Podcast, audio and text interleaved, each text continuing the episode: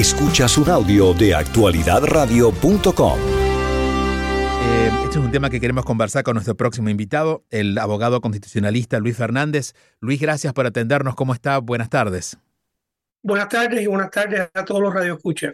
Luis, una pregunta que nos hacíamos eh, y queríamos compartirla con usted es, y quizás sea eh, eh, simplemente una interpretación desde este lado del, de, de, de quien no conoce la ley, pero si la interpretación que deben hacer los jueces sobre las leyes es eh, en beneficio de la mayor población, es decir, en una democracia de las mayorías, y considerando que hay eh, verificado una mayoría que está apostando por la candidatura del presidente Trump, eh, ¿hasta qué punto, cuáles son los márgenes que tienen el Tribunal Supremo de Justicia para hacer esa interpretación de la ley? Eh, ¿No deberían en ese caso estar de alguna manera interpretando que el pueblo quiere que él sea el candidato? No, yo creo que la premisa más importante es que las cortes interpretan la ley. Las cortes no crean la ley y las cortes no fallan a través de encuestas. Eh, la Corte Suprema se determinó desde los primeros años de este país que era la ley final eh, en todo el país. Entonces, cuando hay una cuestión de interpretación, eh, se, acude a las cortes para que aclaren y cuando hay una controversia causada porque en diferentes estados se falla diferente, eh, se va a la Corte Suprema para que haya una ley que sea uniforme para todo el país. Por ejemplo, la, ley de la pena de muerte eh, es una ley que cada estado eh, se gobierna, pero hubo un momento que la Corte Suprema dijo que no se iba, pero que se iba a abolir la pena de muerte, entonces todos los estados siguieron esa regla. Entonces, donde está la cuestión en este momento, en este tema, es que según la 14 enmienda, eh, no puede tener cargo una persona que trató o conspiró o ayudó algo en contra de este país y esa definición no está clara.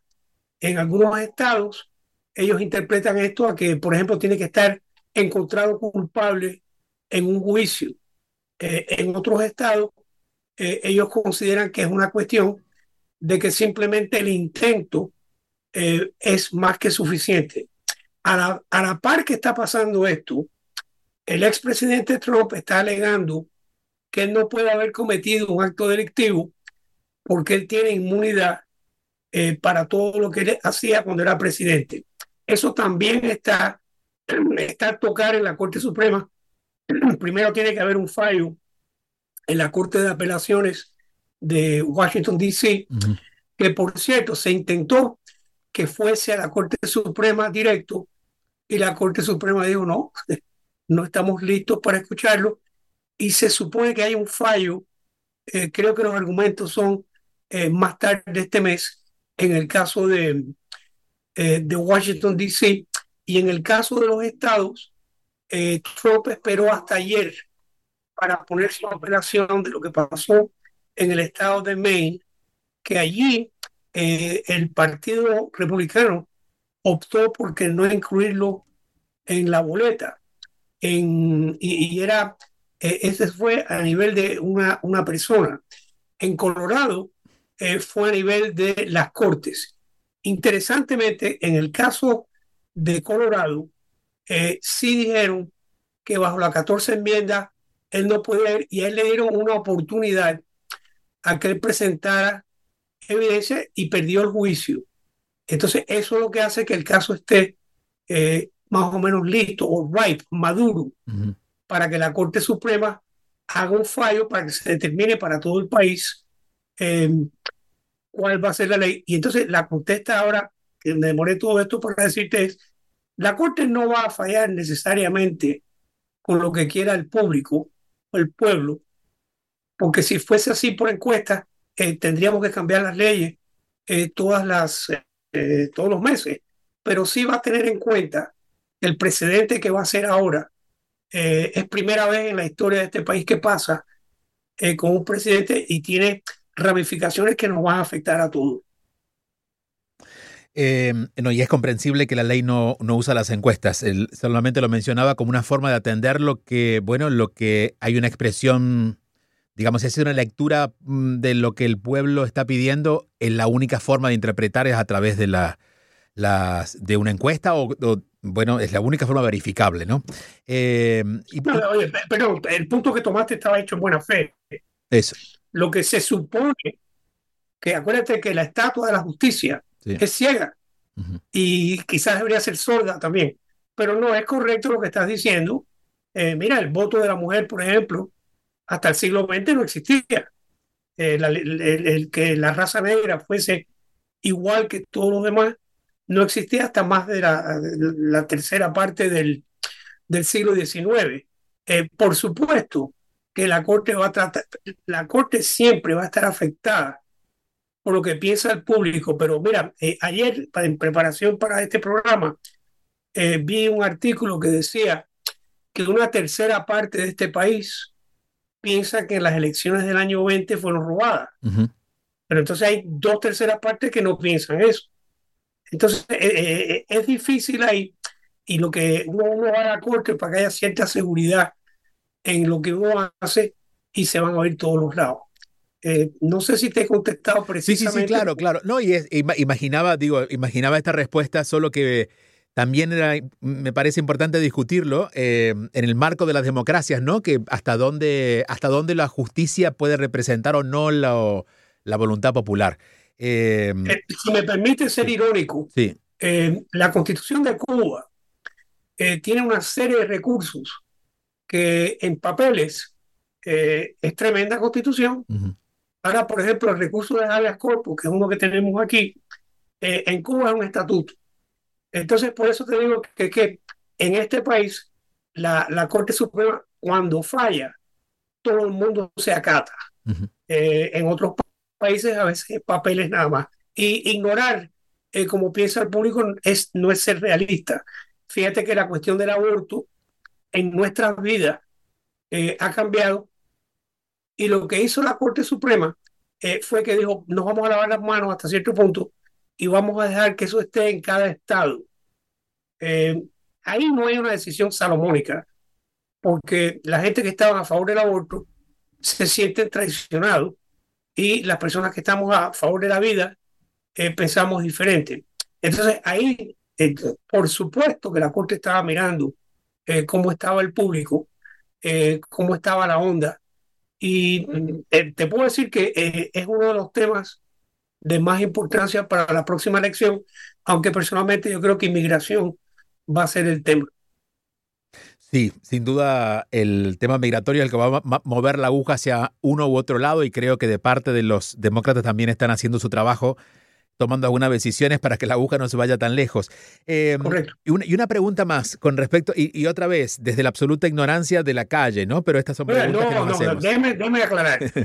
Todas las preguntas suyas son muy inteligentes y están preparadas. Lo que pasa es que te estoy contestando eh, solamente en el ámbito de la Constitución y mirando esto desde el punto de vista eh, jurídico. No entiendo. Pero es una, estás diciendo muy importante. Una conversación entre un abogado y un periodista curioso y cada uno defendiendo su parte, ¿verdad? No, pero es muy buena. Eh, gracias. Y la próxima es algo que eh, hemos escuchado mucho y el presidente eh, o el candidato presidencial, si estuviera preso, en este caso de Trump, si fuera preso, de todas maneras tendría la posibilidad de ser candidato. Entonces, sí, ¿cuál, cuál, sería, ¿cuál sería el límite de eso? Porque esto es un límite. No, no, mira, te recuerdo, en la historia de este país, sobre todo en el siglo XX, cuando el Partido Comunista eh, empezó eh, después de la revolución en, en, Rusia, había un candidato que era socialista, decía que se llamaba Eugene B. Debs, uh -huh. D-E-B-S. Él se postuló para la presidencia, calculo yo que tres o cuatro veces. Una de las cuatro veces, él estaba en la cárcel. Uh -huh. Eh, si él hubiese ganado la presidencia, eh, no sé cómo se iba a acomodar eso, pero eh, bueno, eh, voy, a, voy a estar ahora en el siglo XXI.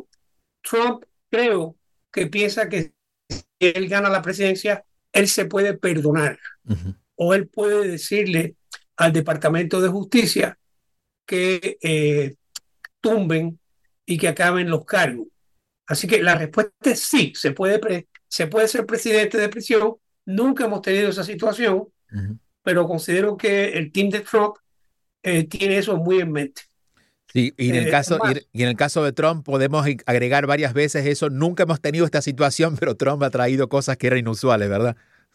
Bueno, sabes que si uno tiene eh, el sistema de la democracia que dice que es el más malo, pero es el mejor de lo que hay, siempre van a pasar cosas inesperadas.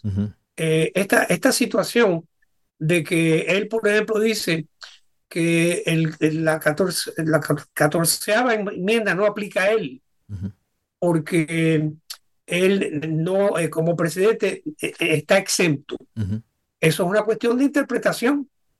Eh, hay personas que piensan que lo que pasó en enero 6 no fue un ataque al Capitolio. pero fíjate, aquí hay fe en el sistema de justicia porque están yendo a juicio y Trump está siguiendo eh, las pautas. Que él demore en todos sus casos, lo que me, me, enseña a mí por lo menos, es que él prefiere ganar la presidencia y perdonarse a jugársela en la corte porque la ley de los averajes está bastante en contra de él. Ahí creo que hay 91 cargos y creo que vienen más. Así que eh, él está haciendo lo que tiene que hacer para defenderse como es su derecho. Claro. Y curiosamente también dentro de esto que podemos decir, bueno, no había pasado hasta que tuvimos un presidente como Trump, un candidato como Trump en este caso, y es que este tipo de decisiones legales que a cualquier personaje público político le costaría su carrera, en el caso de Trump operan lo contrario. Entonces parece que incluso hubiera un cierto estímulo de él de que esto se cogiera más fuego porque de esa manera parece que lo elevara aún más en la voluntad del pueblo de ser electo, ¿no? Sí, colega, eh, dijiste la decisión. Van a ser decisiones. Sí. Porque acuérdate que está la cuestión de que si él tiene inmunidad eh, contra, eh, para protegerse de actividad penal, y también está la cuestión de la interpretación de que si él es dejado por regla en violación de la 14 enmienda. por lo tanto, vamos a tener corte por tiempo. Ok. Un, me salgo un poquito del tema de Trump, pero aprovecho esta conversación para poner sobre la mesa el tema de la justicia como tal. Eh, en Latinoamérica, bueno, ni que hablar del caso de Cuba, pero en Latinoamérica la, la justicia, por decirlo de alguna manera, ha dejado de ser justa y siempre ha favorecido al, poder de turno. Eh, no, no en todos los casos, pero si uno hurga un poco uno puede encontrar, ¿no? En el caso de los, los eh, gobiernos latinoamericanos que han encontrado siempre algún punto donde, aunque sean sobornando un juez, eh, si miramos a Estados Unidos y la justicia en Estados Unidos, ¿cuán sana se encuentra en relación a lo que debería ser la justicia? ¿Estamos en ese estado de pureza que alguna vez fue o todavía puede, podemos pensar que hay grados de corrupción en el medio? Mira, eh, mi padre, que ya falleció, ejerció en este país y yo llevo 45 años como abogado. Eh, más veces que no, siempre hay justicia. Ahora, en todo donde hay seres humanos, Siempre hay, a veces pasan situaciones donde no hay justicia. Eh, cuando un abogado ve que hay una injusticia, eh, por lo menos nosotros tratamos de que haya justicia y donde hay siempre muchos avances es en el derecho penal. Eh, hubo un tiempo en los años 60 en este país donde las protecciones que se le daban a los presos eh, se incrementaron muchísimo. Y eh, siempre dice que esto va como un péndulo, ¿no? Y entonces eh, mucha gente de la población pensaron que se abusaba de eso y por abusarse de eso, las decisiones ahora limitan unos cuantos derechos. Entonces, lo bueno que tiene este país es que tenemos un mecanismo para hacer ajustes cuando vemos que hay injusticias. Pero mira, decirte que aquí la justicia no falla sería muy poco responsable de mi parte, porque precisamente eh, porque nuestra justicia pensamos y queremos que no falle, hay abogados, hay personas que eh, pelean los puntos. Eh, esté usted a favor o en contra del señor Trump, todo lo que está haciendo él en las cortes es legítimo. Es lo que nosotros queremos que uno pueda hacer en este país y en muchos otros países, como dijiste, usualmente eso no llega a los tribunales o si llega a los tribunales hay sospechas que los tribunales se venden. Eh, yo creo que aquí no es el caso. Eh, es algo que eh, en la lectura general decimos esto de Estados Unidos, ¿no? Que está tan blindado el sistema que se permite al menos tener esa tranquilidad en, todos los, en todas las formas de gobierno, incluso en la justicia. Nosotros decimos que hay balance, no checks and balances. Y no dejamos que ninguna una de las tres patas ¿no? sea tan poderosa que mande a las otras dos. Y nos estamos chequeando. Fíjate, el sistema judicial está juzgando a, la presidencia. Eh, y el sistema de las cámaras de, de, representantes es la que crea las leyes. Entonces hay un balance a la larga. Em, eh, por último, y como mencionamos el tema migratorio, que va a ser el tema central o uno de los temas centrales de los, del debate hacia la próxima presidencia, eh, desde su mirada, cómo, cómo ha ido ocurriendo las cosas, eh, ¿qué debería ocurrir con la ley en, en estos casos para poder encontrar un arreglo para la zona de frontera? Bueno, mira, eh, en un minuto yo no te puedo decir todas las cosas que, que puedan pasar o que deban de pasar, pero sí te debo decir que tenemos que eh, prepararnos judicialmente para atender a las personas con más rapidez.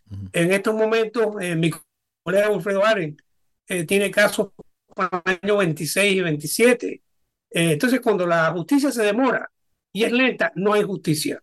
Eh, no sé si, eh, además de poner la frontera un poquitico más difícil de atravesar, que creo que es imposible porque hay mucha frontera, un sistema judicial que haga los casos más rápido puede ser que le dé un fin a X números de personas o de problemas. Pero es indiscutible que tiene que haber más control en lo que es la frontera porque eh, cada día vienen más personas más y está esto bajo control. ¿Con esto entiendo que debería ser menos flexible la ley migratoria? Mira, yo soy un inmigrante. Eh, a mí yo he vivido el sueño americano. Yo creo en el sueño americano y yo creo que a, todo, a toda persona que quiera tenerlo y esté dispuesto a participar, se le debe dar el chance. Como llevo aquí ya más de 60 años, eh, veo que las leyes hay que seguirlas y yo creo que a toda persona se le debe dar su oportunidad, eh, su derecho procesal. Pero si no están las leyes que entren, bueno, hay que acatarse a la ley. Esta es una producción de actualidadradio.com.